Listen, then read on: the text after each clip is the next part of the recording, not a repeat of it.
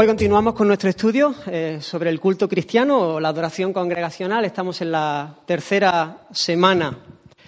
Y eh, vamos, no, me voy a poner a hacer un resumen de lo que hemos estado viendo. La primera eh, semana estuvimos considerando lo que es la adoración de una manera más general. Ya, bueno, definimos qué era, vimos su importancia y algunos de los elementos indispensables para para el culto verdadero, ¿no? la adoración en espíritu y en verdad. La semana pasada nos, centramos ya más directamente en lo que es el culto cristiano y estuvimos hablando de cómo se regula, qué hacemos en el culto cristiano y dijimos que Dios, que Dios mismo es el que ha regulado como, como adoración, de manera que los hombres no podemos, no tenemos la libertad de adorarle como a nosotros nos parezca más conveniente, sino como Él lo ha establecido en su palabra. ¿Vale? Y este principio descansaba sobre tres verdades fundamentales. Una, que Dios es el centro del culto. El trono, recordáis ahí Apocalipsis, el trono en el centro de la escena, todo lo demás gira alrededor. Aunque, sin lugar a dudas, la edificación mutua, la edificación de los hermanos, es una parte esencial del culto. Pero nunca será edificado el hermano si eh, Dios no está en el centro. En segundo lugar, que Dios es el único que tiene el derecho para establecer el modo adecuado de ser adorado. Él tiene el derecho por ser Dios. Además, la adoración siempre es una respuesta a su revelación y nosotros éramos impotentes, incapaces. No podíamos adorar como convenía por causa de nuestro pecado, de nuestra caída. Así que necesitábamos que Dios nos saliese al encuentro, necesitábamos que Dios abriese nuestros ojos, necesitábamos revelación para poderle adorar y para poderlo hacer como Él quiere. Y en tercer lugar vimos que Dios nos ha revelado su voluntad al respecto en su palabra.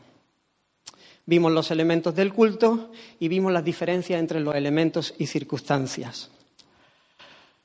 Así que hoy quiero que empecemos a hacer un recorrido por el orden del culto nuestro, de nuestra liturgia, ¿no?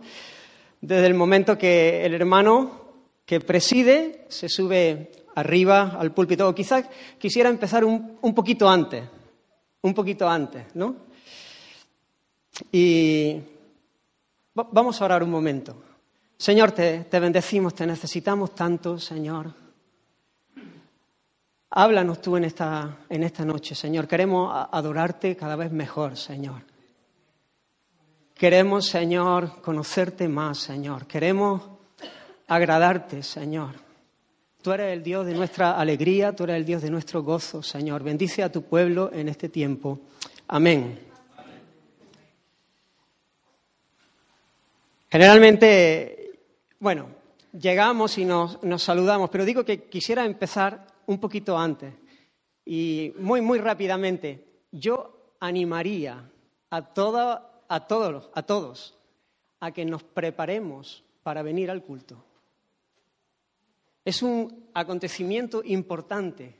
Los hermanos vamos juntos a hacer algo.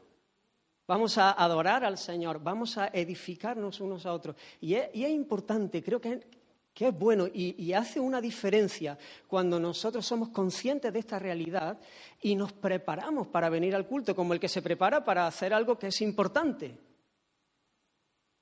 Entonces, eh, es bueno que podamos disponer nuestro corazón, que no digamos, bueno, como hoy es el culto, pues ya lo que tiene que ver con mi vida devocional, pues ya está satisfecha, ¿no? Porque vamos a, dar el culto. No, no, aparta unos minutos eh, eh, para buscar al Señor, para, preparar el corazón en casa, digo, levantarte un poquito antes para venir al culto a, a adorar. Otra cosa, intenta no llegar a la hora, a la hora. Creo que es algo importante, importante. Eh, y para las cosas que nosotros le damos valor, para las cosas que consideramos importantes, somos puntuales. Y todos ya nos vienen a la mente los ejemplos típicos, ¿no? Pero os animo, pasado mañana nos vamos a encontrar aquí de nuevo, a que Porque a veces entras en el ritmo, en la rutina, no te paras a pensar y simplemente te lías. ¿No? No, pero que seas consciente, te levantes un poquito antes, prepares tu corazón, busques al Señor, ores, presente el culto, ¿no? Y entonces también hagas planes para salir y poder llegar a la hora. Y luego llegamos y, y, nos vemos un poquito antes, mientras que llegan los minutos, y aquí estamos todos saludándonos, mientras que llega la hora de empezar la reunión. En esto el la persona que va a presidir se sube al púlpito y ahí siempre es bueno que ya, entonces todos nos callemos, es, bueno, y también lo digo para las personas que, presiden a lo mejor, que eh, llamar a, tomar asiento, a quietar el corazón un momento, a quedar en calma, a pensar en lo que vamos a hacer y luego arrancamos arrancamos. Y comenzamos siempre con las bienvenidas y, los saludos y después entramos en el culto. Generalmente lo hacemos con una lectura bíblica, con una lectura de, de las escrituras que vimos la semana pasada. Es un elemento esencial del culto. El culto tiene que tener lectura de la escritura, ¿no? Y decíamos que ese es el elemento, pero las características pueden ser diferentes en, una iglesia, en otra iglesia, en un contexto, en una cultura, pero el caso es que tiene que haber lectura de las escrituras. Hay algunas iglesias que hacen una lectura regular. Eh, o sea, empiezan en Génesis y este domingo leen Génesis 1, el domingo siguiente Génesis 2 y así hasta que acaban. Eh, hay otros, como nosotros, por ejemplo, que tenemos varias lecturas. ¿no? Hay algunas iglesias que leen eh, la lectura del sermón, ¿no? Y la lectura que hacen, la hacen antes y luego se predica sobre la lectura que se ha hecho. Nosotros generalmente usamos varias lecturas. Suele haber una que introduce, ¿no? Y, el hermano que preside eh, lee, a veces lo leemos juntos con él, y está esa lectura, y generalmente se acompaña con algún pensamiento, explicando algunos de los versículos, un énfasis del pasaje que se ha leído, estimulando, animando, llamando a los hermanos a, alabar al Señor, a bendecir al Señor. Nosotros tenemos esa lectura, generalmente en el tiempo de alabanza tenemos otra lectura, no siempre, pero casi siempre, y después tenemos obviamente la lectura del sermón. Y, una vez que el hermano que preside hace la lectura, invita con unas palabras, con alguna cosa que trae preparada a, alabar al Señor, entonces empezamos el tiempo de cantos, de alabanza y de adoración por medio de los cantos, el canto congregacional. Y aquí es donde quiero centrar la enseñanza de hoy, el canto congregacional. Y lo primero que tenemos que preguntarnos es si el canto congregacional es una tradición eclesiástica o es un elemento instituido por el Señor para el culto. ¿Por qué cantamos el domingo? La Escritura da un testimonio indiscutible de que Dios quiere que cantemos y por lo tanto lo manda. Es un mandamiento del Señor. El Señor manda que cuando nos reunimos como pueblo del Señor, que cantemos. Los salmos están llenos de llamadas al canto, eh, que son imperativos. Salmo 47, versículos 6 y 7. Cantad a Dios, cantad, terminado en D. Cantad a Dios, cantad, cantad a nuestro Rey, porque Dios es el Rey de toda la tierra. Cantad con inteligencia. Cantad alegres a Jehová, dice el Salmo 98. Toda la tierra, levantad la voz y aplaudid y cantad salmos.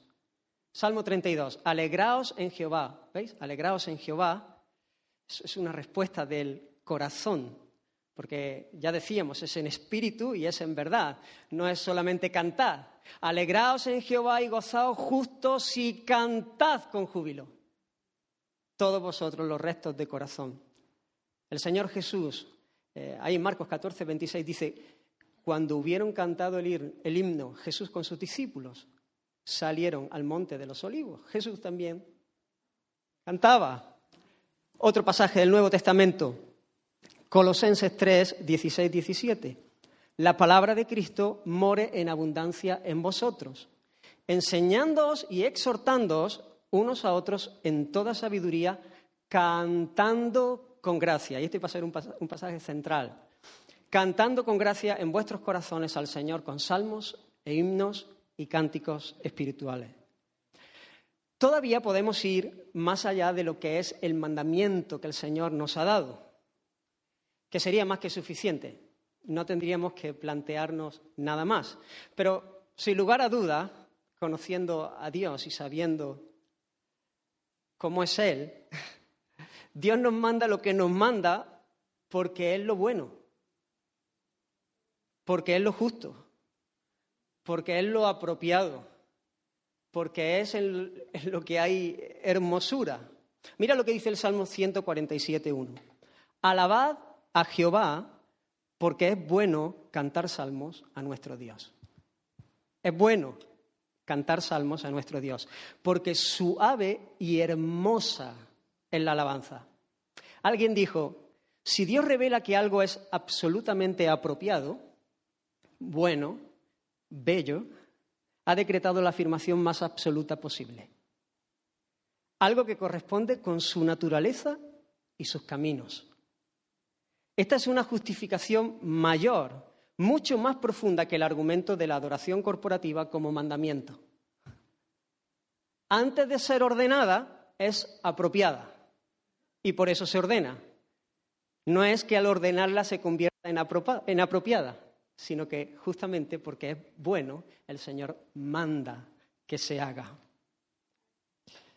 Dios mismo es el creador de la música, el hombre solamente la descubre. Pero Dios es el que crea la música, no el hombre no es el inventor de la música, el, hombre solo la descubre. Y en la, en la escritura vemos a Dios expresando también sus emociones por medio del canto. ¿Recordáis ese pasaje tan conocido de Sofonías 3, 17? Jehová está en medio de ti, poderoso. Él salvará. Se gozará sobre ti con alegría. Callará de amor. Se regocijará sobre ti con cánticos. Otra traducción dice, se regocijará por ti con cantos de júbilo. Nosotros, como criaturas hechas a su imagen, a su imagen y semejanza, tenemos la capacidad dada por Dios para expresar nuestras emociones también por medio del canto. Y como hijos redimidos, de pura gracia, tenemos razones más que suficientes para que de nuestro corazón brote un canto que sea irresistible, que sea que, que es bueno de alabanza y de adoración al Señor que nos ha alcanzado, al Señor que, que ha abierto nuestros ojos para que podamos verle. Así que el canto es un medio precioso que nos permite expresar nuestra alegría, nuestra gratitud, el amor por el Señor, como difícilmente lo podremos expresar solo con palabras. John Piper dijo, la razón por la que nosotros cantamos es porque existen profundidades y alturas e intensidades y tipos de emoción que no podrían ser expresadas satisfactoriamente por la prosa o aún por la lectura poética, dice. Continúa diciendo él, existen realidades que demandan movernos de la prosa a la poesía y algunas demandan que la poesía sea llevada más lejos y convertida en canción. Es una manera de expresar lo que hay en nuestro corazón. Tiene que estar, obviamente, ¿no? como hemos dicho una y otra vez, ligado lo que hay en nuestro corazón con lo que estamos cantando. El apóstol Pablo, escribiendo a los Efesios, habla del canto como el resultado de la llenura del Espíritu Santo. El hombre lleno del Espíritu Santo canta. Claro, e-, el hombre lleno de, de vino también canta pero la canción es diferente. Es por el Espíritu por quien vemos la gloria de Dios en Cristo, ¿no? Eh, dice, dice el apóstol Pablo, no os embriaguéis con vino, en lo cual hay disolución, antes bien sed llenos del Espíritu, hablando entre vosotros, ¿cómo? Con salmos, con himnos y cánticos espirituales, cantando y alabando al Señor en vuestros corazones. Así que es por el Espíritu que nosotros vemos la gloria de Cristo él es el que nos da la vida, el que ilumina nuestro entendimiento para que podamos verle para que podamos gustarle, para que podamos entender y, ver su hermosura en las escrituras, el que hace que las verdades del Evangelio afecten nuestro intelecto, las comprendamos, no solamente las sepamos teóricamente, sino que las comprendamos de manera que afecten a nuestros afectos, valga la redundancia. Y entonces nuestro corazón se engancha cuando nosotros comprendemos las realidades eternas y gloriosas que, del Evangelio. Así que cuando uno está en esta dinámica y está siendo lleno del Espíritu y está dando el fruto del Espíritu y camina en esa intimidad con el Señor, tiene que cantar. Se le sale el canto. Y además no solamente canta y canta de estas glorias, sino que siente la necesidad de unir su canto con los que cantan las mismas melodías, en el mismo tono, con la misma armonía, cuando entristecemos al Espíritu, y creo que todos aquí tenemos experiencia en cuanto a esto, haber entristecido en algún momento al Espíritu, lo hemos dicho muchas veces, el, el Señor, el Espíritu no se va del creyente, pero sí retira su influencia. Parece que nos quedamos en un desierto, las cosas no, no saben igual. Sabemos que es sabroso porque lo hemos experimentado en otro tiempo, pero ahora no, no, no le sacamos el gusto por causa del pecado, por causa de, sí, por causa del pecado, de haber entristecido al Espíritu Santo. Y cuando eh, entramos en esa dinámica de, de, desierto, de nos quedamos enganchados en alguna cosa, dejamos de gozar y de experimentar estas bendiciones, el canto también se apaga. Quizá haya otros cantos que quieran levantarse, ¿no? pero el canto del que estamos hablando se apaga y ya no hay tanta pasión y tanta alegría y tanta necesidad que, se te sale del corazón de unir tu canto también con otros. El que está lleno del Espíritu puede cantar hasta en el calabozo de más adentro, aún en medio de circunstancias difíciles, como Pablo y Silas, recordáis, ¿no? Porque el fundamento de su canto no está en las circunstancias, presente. El fundamento del canto, su alegría, está en el amor de su corazón. Donde está su corazón, ese es el fundamento de su canto. Y el amor de ellos es el Señor y su presencia que estaba allí con ellos. Y eso está lejos del alcance de la circunstancia. ¿Quién nos separará del amor de Dios? ¿Quién? ¿Qué nos separará del amor de Dios que es en Cristo Jesús?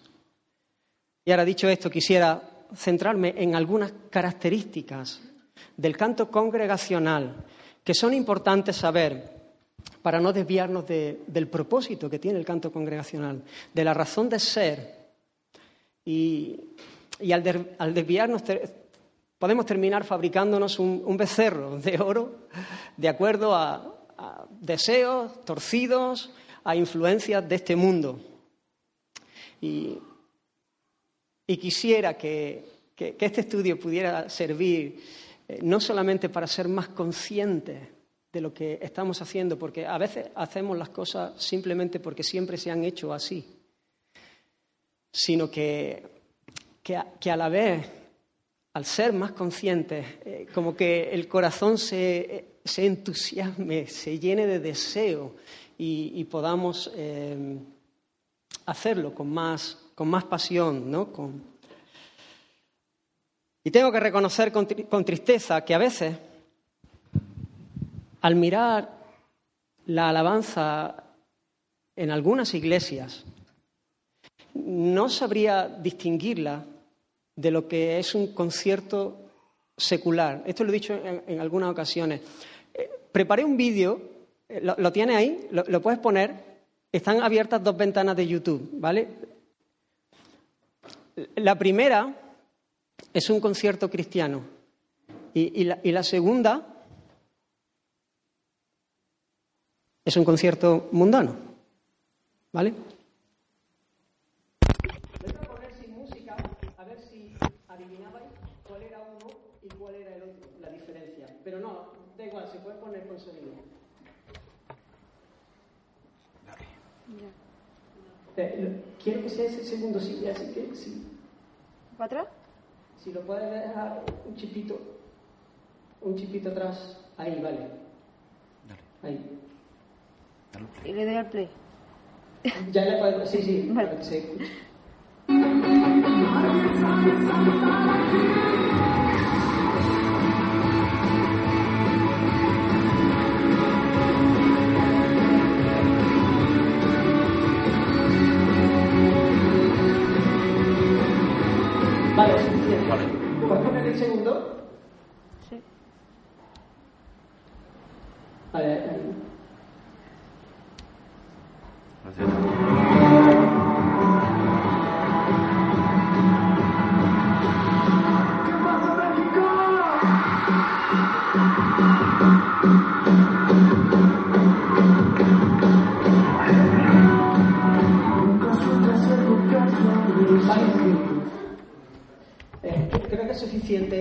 Esa con esas dos También. imágenes. No sé si habéis escuchado algo de la letra, pero si no habéis escuchado nada de la letra y no conocéis a ninguno de los dos grupos, no, sabríais decirme.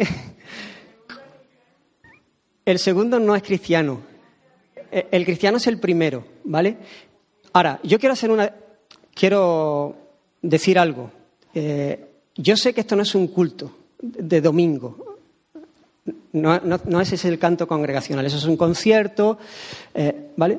Pero, pero eso está influenciando cada vez más al- a la iglesia, al- a los tiempos de alabanza en los cultos. Yo sé que eso no es una iglesia, pero en- hay en muchas iglesias donde el tiempo de alabanza es muy, muy parecido, muy parecido.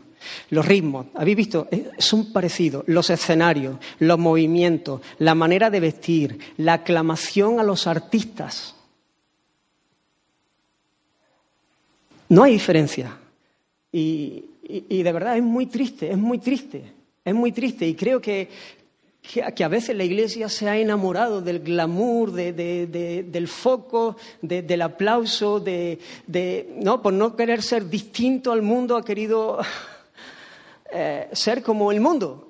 Y hermanos, es que nosotros no somos como el mundo. Y además lo que estamos haciendo es algo serio y además el Señor nos ha instruido y nos ha dicho cuáles son los propósitos que, que- hay en el canto. Así que que el Señor nos libre de, de caer en esto. Y no lo digo solamente por lo que vivimos como congregación el domingo en nuestro culto o, o cuando cantamos juntos, sino también porque a, veces hay mucha apertura. Hoy tenemos acceso a todo lo que queramos en Internet y nuestro corazón se puede enganchar, quedar enamorado de este tipo de cosas y luego quererlo reproducir. Hay un montón de jóvenes que les gusta la música y quieren tocar en el grupo de alabanza, pero no porque tengan una pasión por el Señor, tienen una pasión por la música y tienen un lugar, tienen un escenario para poderlo desarrollar. No digo que eso sea todos los casos, pero que se dan, sin lugar a dudas sin lugar a dudas. Así que quisiera entrar a, a considerar algunas características fundamentales del canto congregacional. En primer lugar, el canto congregacional resalta la naturaleza congregacional de la Iglesia. Cantamos como un pueblo, cantamos como una familia y cantamos así porque cantamos de nuestra fe que tenemos en común, de nuestra común fe. Cantamos de nuestro rey, cantamos de nuestro salvador. Somos familia porque tenemos un rey que nos ha hecho familia. Así que juntos adoramos al Señor. Y en el culto debemos ser conscientes de nuestros hermanos. A veces podemos caer en el error de pensar que es una que, la adoración, cuando yo estoy cantando, el tiempo de alabanza es una cosa entre, entre Dios y nosotros. Y a veces se caen en el error ¿no? de decir, no, tú cierras tus ojos, tú y el Señor solamente. Y, no, no, no, hermanos. el- cuando nosotros venimos el domingo, venimos juntos a alabar al Señor, a adorar al Señor, y tenemos que ser conscientes de la persona que tenemos al lado. Y no de la persona que tenemos al lado inmediatamente, sino de los hermanos. Somos un pueblo, somos una familia, con personas muy jóvenes, con personas muy mayores, con personas de una cultura, con personas de otra cultura.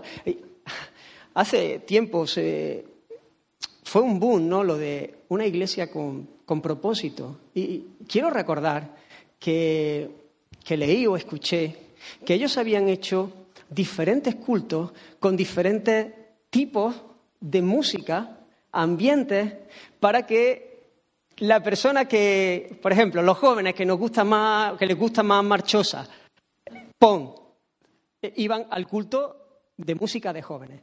Eh, los mayores, bueno, pues algo más clasiquito. Los de mediana edad, es un error, es un error de bulto, ¿no?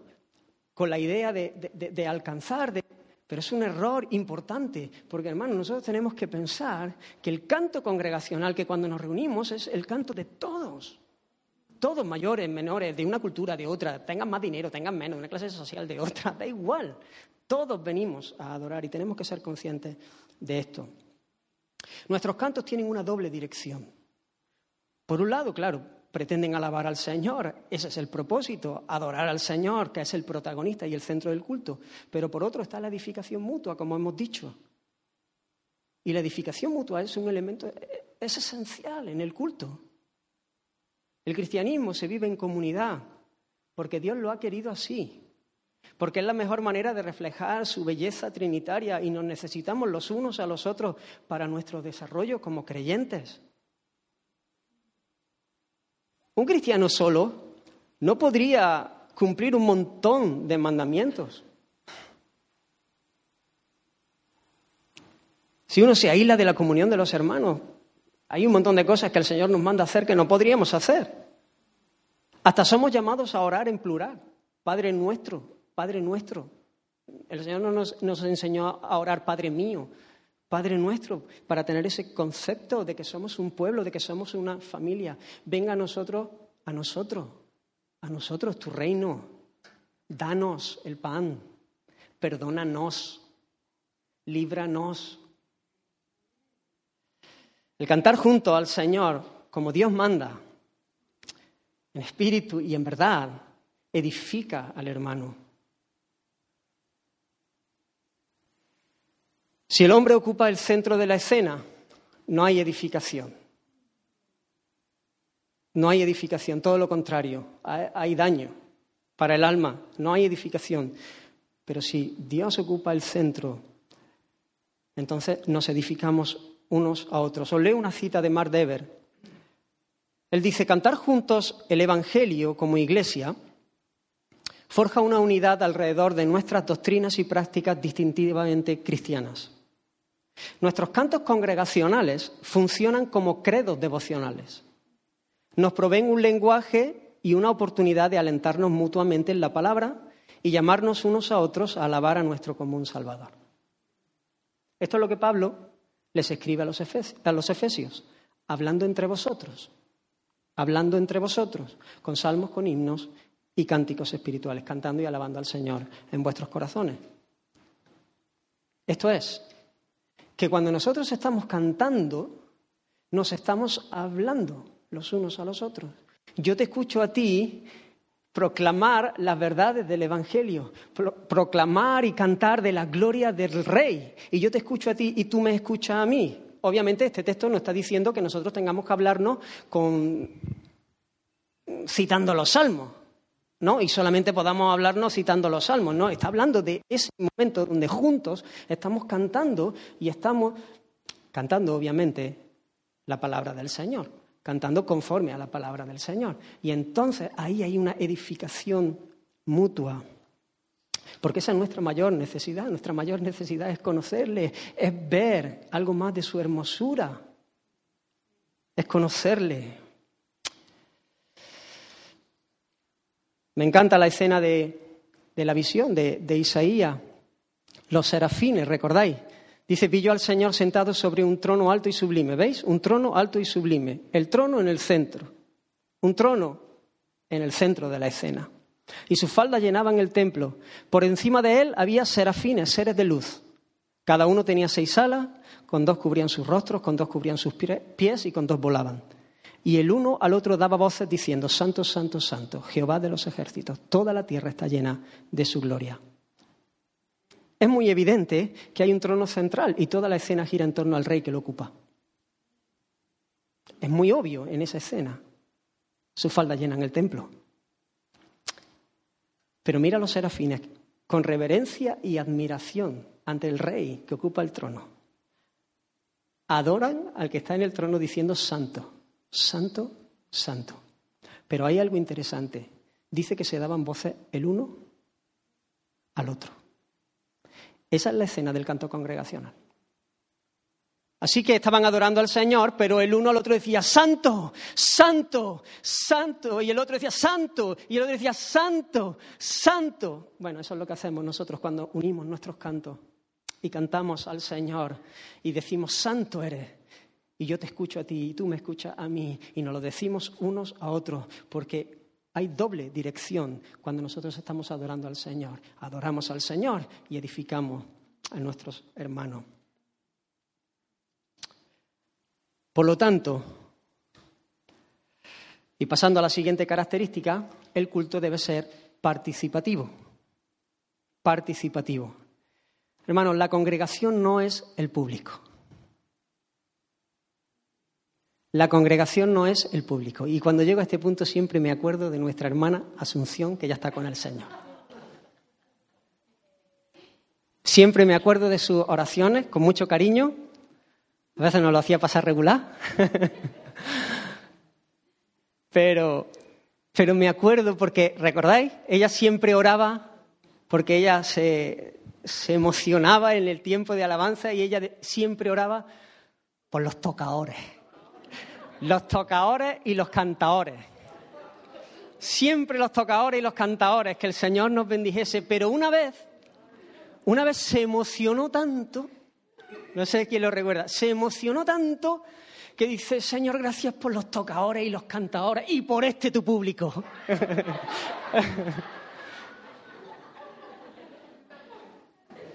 no, hermano, la congregación no es el público.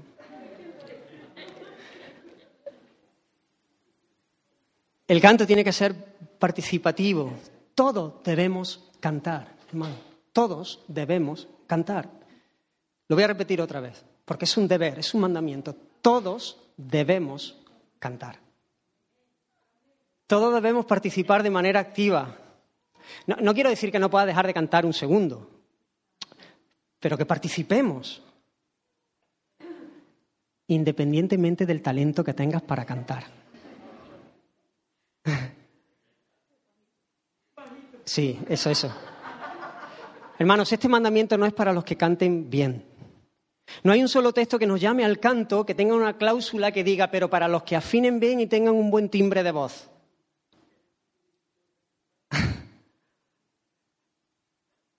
El no afinar o el tener una voz eh, que no sea muy bonita no es una excusa para no cantar. Ahora, ahora sí, Estamos, hablando, estamos cantando como congregación.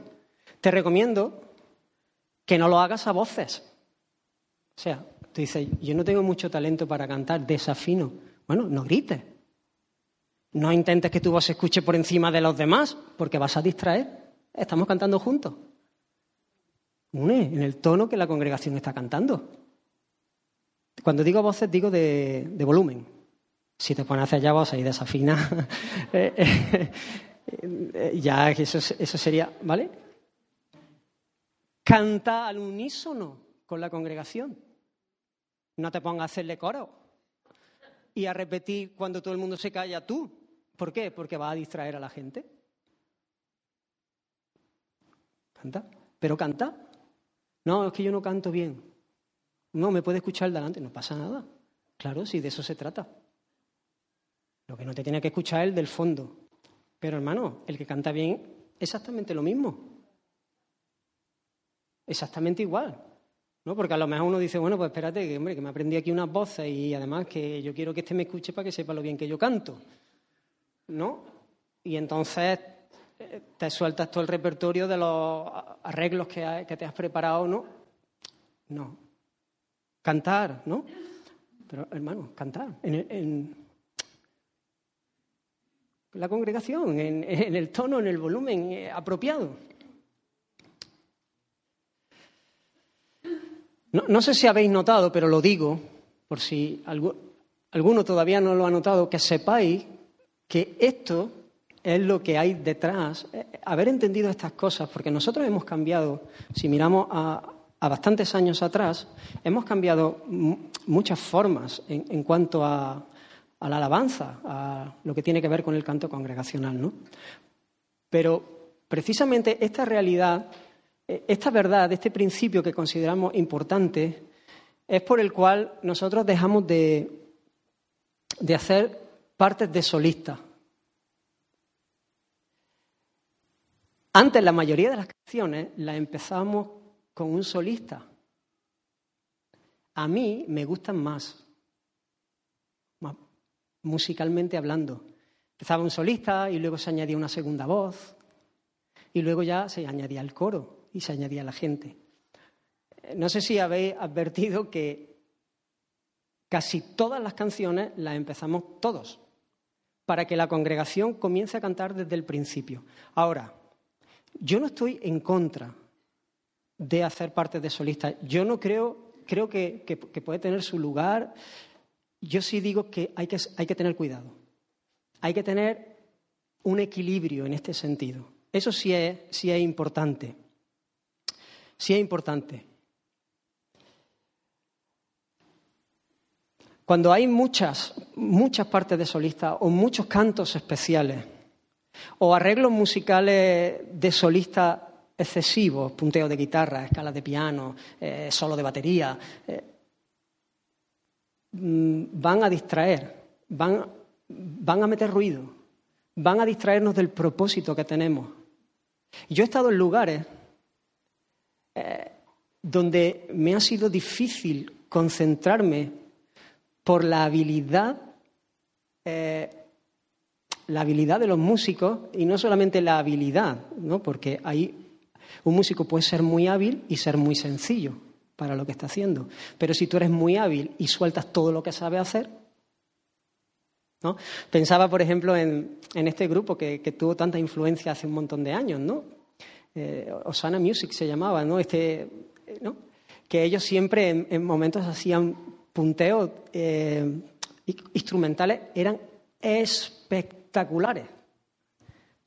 Bueno, yo estuve en Madrid viendo el concierto de Marcos Vidal, eh, que, estuvo tocando con ellos.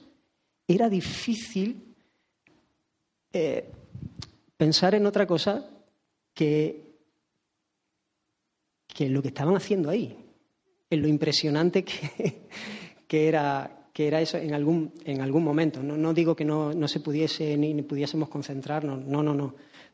En momentos te distraes, ¿no? Recuerdo una escena en, una, en un sitio que estuve, ¿no? que había gente, eh, había un pianista que era un espectáculo y había gente saliéndose para ver al pianista, saliéndose de sus lugares para ver al pianista. Ruido, ruido. Entonces, eh, no digo que, no se puede hacer. Creo que hay que tener un hay que ser equilibrado y, es peligroso cuando hay mucho de esto. Es mucho de esto. Porque, porque puede ser que la gente sienta que es el público verdaderamente. Porque puede convertirse el tiempo de alabanza en un tiempo de entretenimiento. Y entonces seamos más tocados por la estética que realmente por, por el meollo de lo que estamos haciendo. ¿No es llamativo que haya personas que puedan estar en un tiempo largo de alabanza, pero no puedan estar ni un rato en un culto de oración? ¿Que puedan estar en un tiempo largo de alabanza y la predicación se le haga eterna?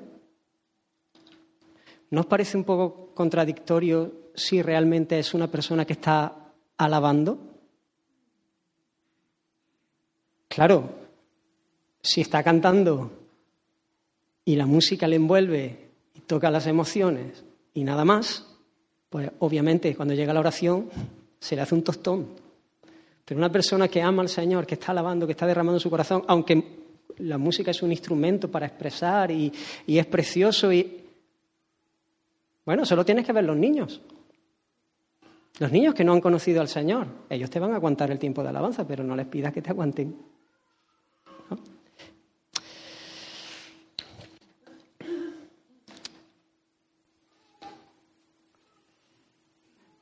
Recuerdo en los cultos unidos antes, seguramente muchos lo recordaréis, pero siempre había una actuación del coro unido. El coro unido, una actuación, ¿ves? Es que, que no era una actuación, que era parte del culto. Y, y yo recuerdo que siempre Dorca me decía, es que, es que no me gusta, no me gusta que lo hagamos así, porque cuando el coro va a cantar, todo el mundo se sienta y espera para escuchar al coro. Y cuando termina el coro de cantar, aplaude. Y ella decía, yo, quisiera que simplemente el coro presidiese el canto, pero que la congregación cantase y que no hubiese aplausos para el coro. El Señor, ¿no? Y hicimos algunos cambios al respecto y el coro empezó a integrarse en el grupo de alabanza y ya no había ningún canto especial del coro, simplemente se unía y participaba en, esto, ¿no?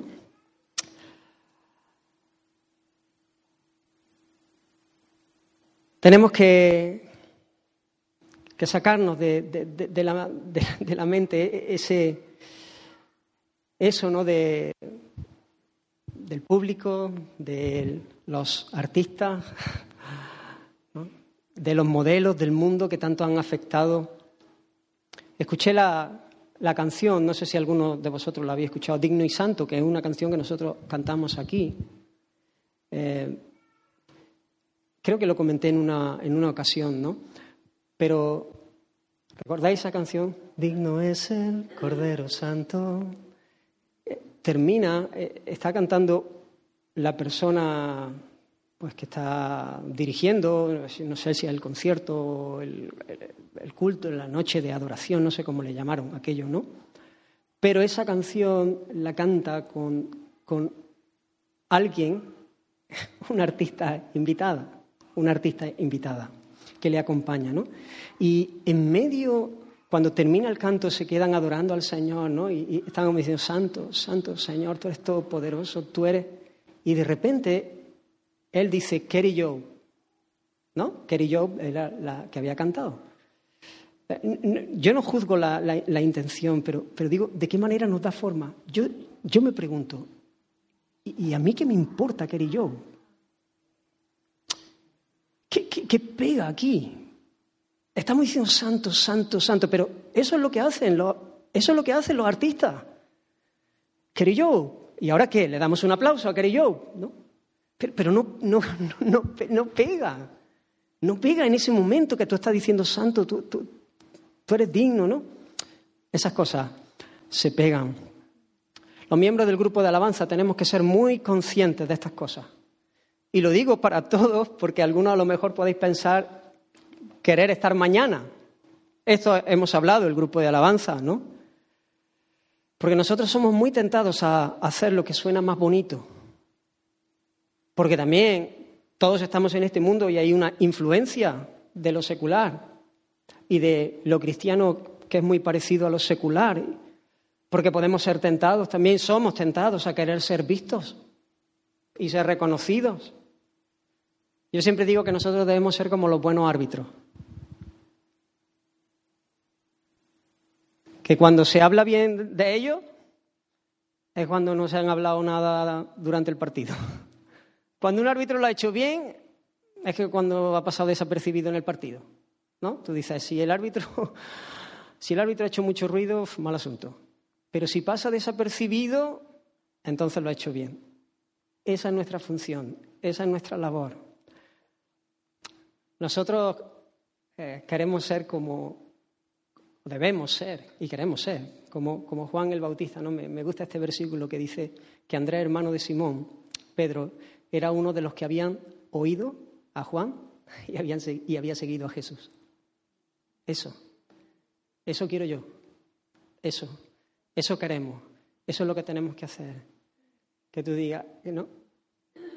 Que nos oigan para que les sigan. Solo una cosa más que creo que, es importante y que ayuda a ver esta realidad de que cantamos como congregación es introducir canciones que usen el plural. Y no es fácil, a veces no es fácil, pero si esto siempre ha sido importante, en el tiempo en que vivimos todavía creo que lo es más, porque el individualismo está en auge, ¿no? Y muchos de los cantos están, se cantan en, en singular, ¿no? Que nosotros podamos decir, aleluya, nuestro Dios poderoso y rey. Aleluya. Ahí decimos, nuestro Dios. O tú eres el Dios que adoramos juntos. O te daremos la gloria, plural. Creo que es importante que, podamos incluir esto.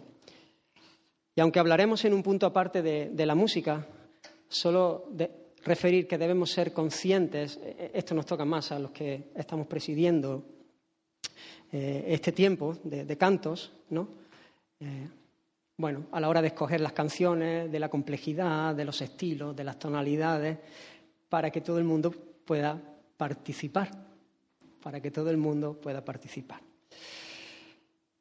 Tercera característica, los cantos deben ser conforme a las escrituras, debemos cantar la palabra del Señor, y, no digo literalmente, textualmente los, textos, ¿no? En qué versión, en esta o en la otra. No, no. Digo que lo que cantamos, la letra de lo que cantamos, tiene que ser conforme a la palabra del Señor. Si queremos adorar a Dios y que los hermanos sean edificados, no podemos usar otro tipo de canto que no sea aquel que se ajuste perfectamente a la palabra del Señor, a la verdad que Él ha revelado en su palabra. La palabra de Cristo more en abundancia en vosotros, enseñándoos y exhortándoos, ¿veis? ¿Cómo nos edificamos? Enseñándoos, exhortándoos en toda sabiduría, ¿cómo? Cantando con gracia. En vuestros corazones, con salmos e himnos y cánticos espirituales. Ahí lo veis otra, otra vez, lo vemos otra vez, ¿no? Esa doble dirección. Nos edificamos porque por medio de los cantos nos exhortamos, nos enseñamos. Ahora, para hacerlo como edifica, la palabra de Cristo debe morar en abundancia en vosotros. En abundancia. No podemos conformarnos a que los cantos sean bonitos, a que los cantos sean pegadizos, que tengan una letra llena de poesía, que esté clasificada como música cristiana o que, la canten en alguna iglesia a la que hemos visitado. Hay algo que me llama mucho la atención de la música actual, por lo menos de, de mucha de ella. Digo música actual, generalmente la que consumen los, jóvenes, ¿no? Y es que el mensaje no, es tan importante. Es como que la música es lo importante, pero el mensaje que suene bien, si tiene algunas frases que, que suenan chulas o que suenan con cierta poesía, pues ya está. Pero si es pegadiza, pues pon, cuela, ¿no? Y ¿Alguna vez he escuchado a algún joven cantar una canción que sabía, o sea, la estaba cantando con la letra, no es que la estaba tarareando, sino que estaba cantando la letra y lo he parado y he dicho, ¿sabes de qué habla esa canción? Y, y, me ha contestado lo que yo me imaginaba que me iba a contestar, no tengo ni idea. Pero se sabía la letra. Y esto también eh, nos influye mucho. Mira, eh, a mí siempre me, me gustaba, ¿no? Escuchar algunas canciones así antiguas que yo escuchaba cuando era pequeño, que escuchaba mi padre. Y así de José Luis Perales o de Alberto Cortés, ¿no? De estas que, tienen, que te cuentan una historia. Que te cuentan una historia, que tú, que tú te metes y la música casi que es lo de menos. Que es que te lleva la, la, la historia, ¿no? Al principio los nenes cuando yo la ponía no eran tan, tan chicos, ¿no? Pero yo la ponía fuerte en el coche y alguna vez bajaba la ventanilla, entonces a ellos les daba vergüenza. ¿No? Pero muchas veces cuando, cuando viajábamos, cuando hacíamos, estábamos más tiempo en el coche, pero yo les decía, escuchad la letra, escuchad la letra. ¿Sabes? Que les terminaron gustando. ¿Por qué? Porque se metían en la historia. Y ellos, hay montones de canciones que no están pendientes de la, de, la, letra, ni del mensaje, ni de nada. Simplemente la, la música le cautiva, le engancha, es pegadiza, ¡pum! Mira, déjame que os ponga un ejemplo de, un, de, una canción que ha sido que ha sido un éxito rotundo, ¿vale? Os leo la letra. Ese cristalito roto, yo sentí como crujía. Antes de caerse al suelo ya sabía que se rompía. Está parpadeando la luz del descansillo. Una voz en la escalera, alguien cruzando el pasillo malamente, eso es, así, sí, malamente, tra, tra. Mal, muy mal, muy mal, muy mal, muy mal. Mira, malamente, toma que toma, amonó. escucha, escucha. Está en la mente, eso es ello. Malamente, mal, muy mal, muy mal, muy mal, muy mal. Malamente, u. Espérate, que sigue. Se ha puesto la noche rara. Han salido luna y estrellas. Me lo dijo esa gitana, mejor no salir a verla. Sueño que estoy andando por un puente y que la acera mira, mira, mira, mira. Cuanto más quiero cruzarlo, más se mueve y tambalea. Malamente, y el coro igual. Malamente hay que estar para hacer una canción como esta. Pero mucho peor para convertirla en un éxito. ¿O no? ¿Tú te estás quedando conmigo? ¿Te estás quedando conmigo? Pues hermanos, esta influencia afecta a la Iglesia en muchas ocasiones, más cuando muchos de los grupos de alabanza están dirigidos y, y compuestos por jóvenes. No, no, no.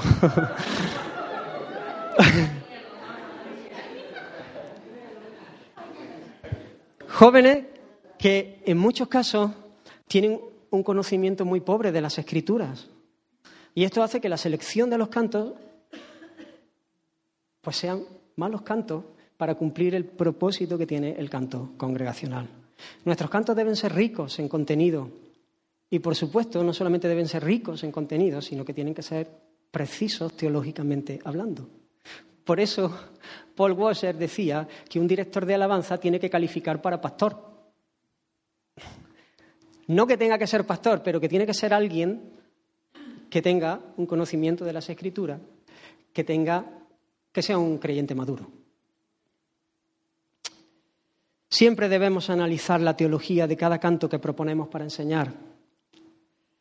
Si metemos la pata en alguno, hermanos, se nos escapa algún error, no lo dude en decírnoslo. Lo vamos a agradecer. Ahora, si pasa esto, que sepáis que, que es porque no tendremos luz en cuanto a eso, pero no porque no, no, se, no lo hayamos examinado, no porque no le hayamos dado importancia a la letra. Así que, hermanos, como decía, el, el canto tiene que ser rico, teológicamente hablando, y preciso.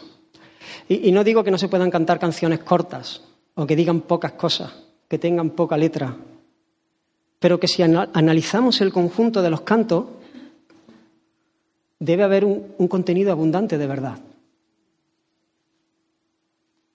Si el primer canto es Manda la lluvia, yo, creo que esto me lo contó alguien en algún lugar, no sé si fuiste tú Israel o, algo parecido, no, no lo sé.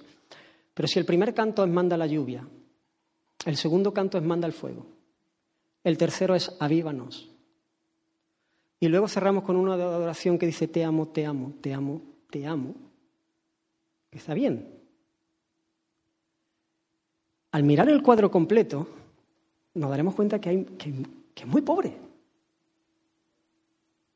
Que habremos alabado muy poco, porque nos hemos pasado la mayoría del tiempo pidiendo. ¿no? Y la edificación de los hermanos será escasa siendo generoso posiblemente haya habido un, impacto emocional. La música, el contexto. Últimamente ha habido también un auge de, no sé qué hora es. Dos minutos me quedan. Uf, vale. Termino este punto, ¿vale? Últimamente ha habido un, auge de cantos que nos animan a pensar en nuestras propias experiencias subjetivas, más que en las verdades objetivas de las excelencias de Dios y de las bendiciones que fluyen de la cruz, de las verdades del Evangelio, más de lo que tiene que ver con lo que yo siento, con lo que yo quiero expresar, mis emociones, mi, experiencia. Eh, te amo, eh, me rindo, ¿no? Ahora, bueno. No digo que, que las unas no tengan lugar y, y solamente haya lugar para las otras, no. Lo que digo es que tenemos que ser equilibrados, equilibrados en este sentido. Y ser equilibrados en este sentido es que la balanza se vaya para el lado de las canciones que hablan, cantan verdades objetivas. No puedo cantar cinco canciones que, que todo es de experiencias subjetivas. Tenemos que tener cantos que hablen de la verdad, de las verdades objetivas, de la gloria del Evangelio. Son estas las que mejor van a cumplir lo que nos dicen los textos que hemos leído de Efesios y Colosenses. Y solamente poner algunos ejemplos. Y, no es con ánimo de ser crítico, por supuesto. Simplemente quiero ser didáctico. Quiero que podamos ver, que podamos eh, se- ser enseñados y también eh, ejercitar el discernimiento para, para saber también escoger. Esto no quiere decir que, que tengamos que ser ahora críticos y analíticos y constantemente examinando cada. Pero, oye, que tengamos estas cosas en mente. Mirad, un- canto conocido. Dice, es como Dios hablando, ¿vale? Si acaso ya no vuelves, tal vez recuerda lo que te dije ayer. Tus ojos ya no olvidaré cuando de niño yo te formé, cuando a la luna yo te llevé y en la tormenta yo te cuidé. Aunque lejos te haya sido y se apague tu amor, mi amor siempre incansable luchará a tu favor. Y si niegas mi existencia, lo que yo siento por vos, el lucero de este cielo te dirá que aquí estoy yo. Te dirá que soy tan cierto como lo es tu corazón, como el color de la sangre. Un, canto. ¿Tú te imaginas a Dios diciendo, si acaso ya no vuelves, tal vez?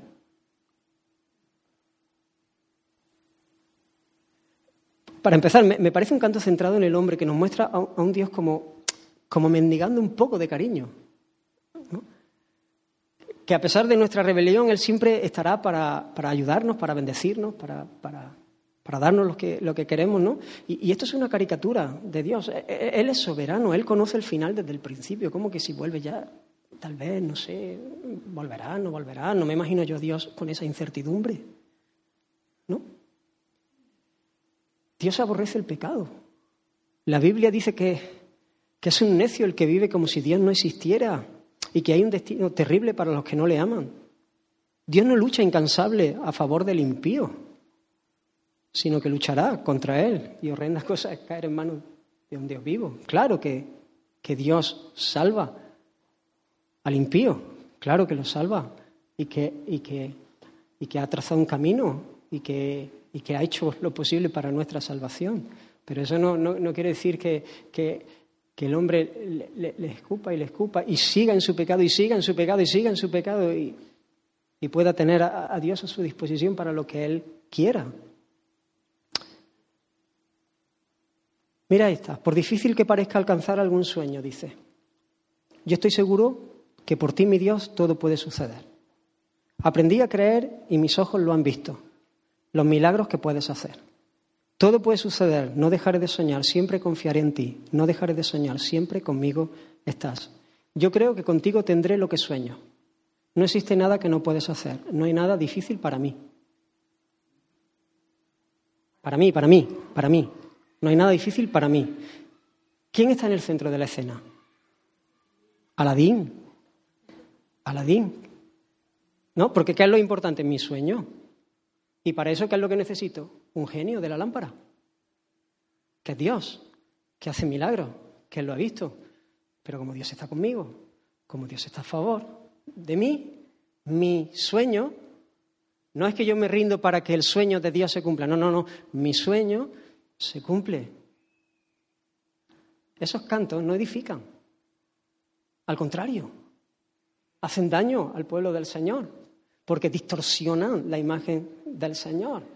Hay errores graves teológicos. ¿Cómo que no hay difícil nada para mí? ¿Quién puede decir eso, hermano? Sí, casi que podemos decir que no hay nada fácil. ¿Quién puede decir que no, hay que no hay nada difícil para ti? Pero ¿qué pasa? Que tienes un momentazo, te vienes arriba y luego sales por la puerta y te encuentras la realidad. Y la realidad es que todo es difícil. Que me han engañado.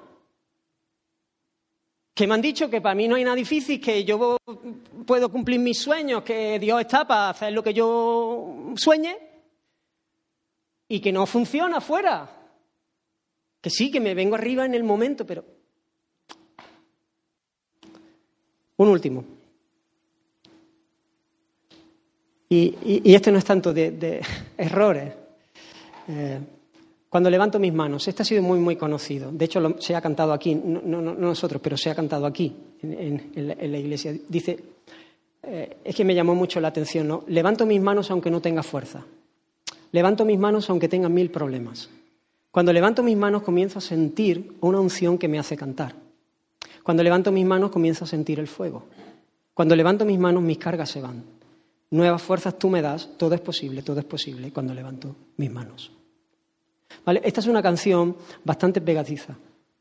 Posiblemente hable de una experiencia personal. La gente, para empezar, debe saber qué significa levantar las manos, qué significado tiene. ¿no? Se entiende que, que, puede saberse, que debe saberse. Pero, ¿habéis fijado? Hace un énfasis grande en el sentir, cosa que no siempre acompaña a la vivencia del creyente. No, si tú estás, que, habría que preguntarle qué, es lo que le está diciendo. Si, si, cuando me rindo, ¿no? Cuando me rindo. Yo no, cuando me rindo no siempre siento el fuego. Yo no sé tú.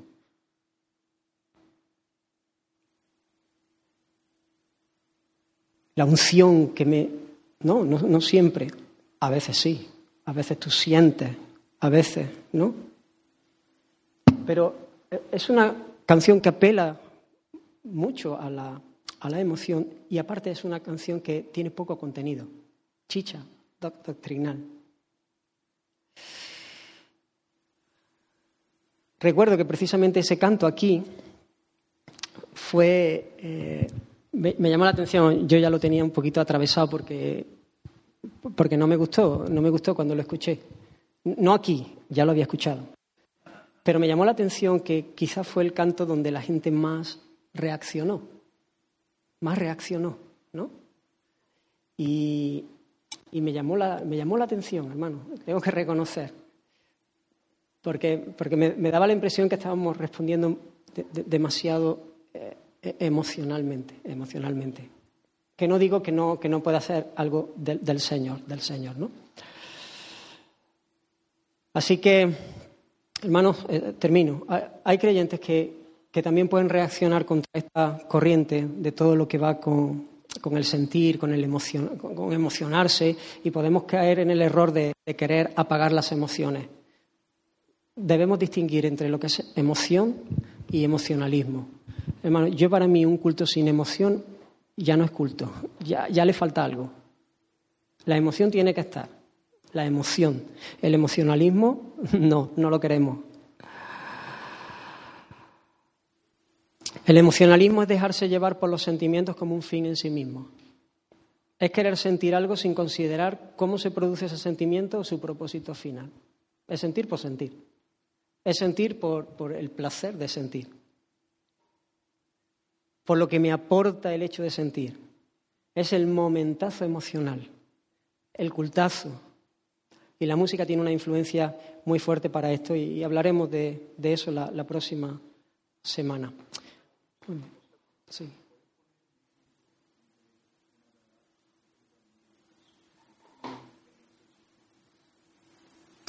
Sí.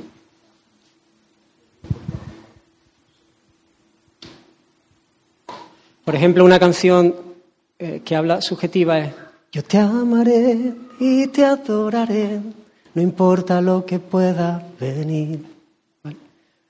Una verdad objetiva es te daremos la gloria. Está llena de verdades objetivas, ¿no? Que hemos cantado, ¿no? Eh, venid glorificado a Dios, ¿no? O aquella cruz, el cordero que, ¿no? El cordero, no me acordará de las letras, esto ya de acostumbrarse, que sufrió, traicionado fue, el precio, ¿no? Me salvaste, ¿no?